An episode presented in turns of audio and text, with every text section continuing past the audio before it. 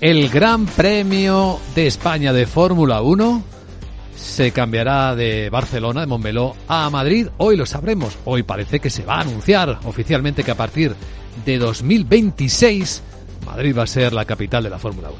Y lo va a ser durante los próximos 10 años. En su última comparecencia hablando de la Fórmula 1, Isabel Díaz Ayuso, la presidenta de la comunidad, no quería dar más detalles porque esos detalles se van a desvelar hoy. Pero Ayuso decía.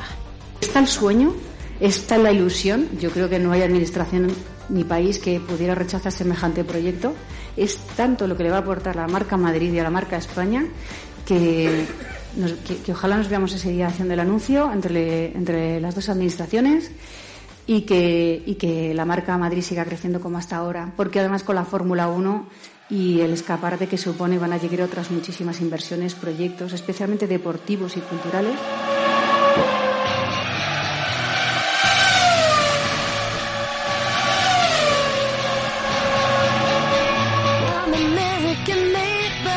Pues ojo, que es que esto es muy atractivo, no solo por poner a Madrid eh, la marca España y por la atracción, es que en Cataluña estaban produciendo 205 millones de euros anuales los Gran Premios de España.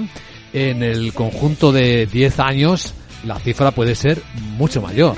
450 eh, millones al año se estima de impacto de la Fórmula 1 en Madrid. Si nos vamos a los 10 años del contrato, estamos hablando, Luis Vicente, de muchísimo dinero para la capital. Fíjate el alcalde Almeida cómo recibe el anuncio. Se ha gestionado con muchísimo secretismo esto de la Fórmula 1 y hoy sabremos los detalles, pero Almeida en las últimas horas decía. Lo que traslada la Fórmula 1 y el mensaje de la Fórmula 1 es que Madrid es ese lugar en el que hay que estar en el mundo en estos momentos, es que Madrid es ese polo de atracción que hay en el mundo en estos momentos y que Madrid es ese lugar al que las miradas en el mundo se dirigen.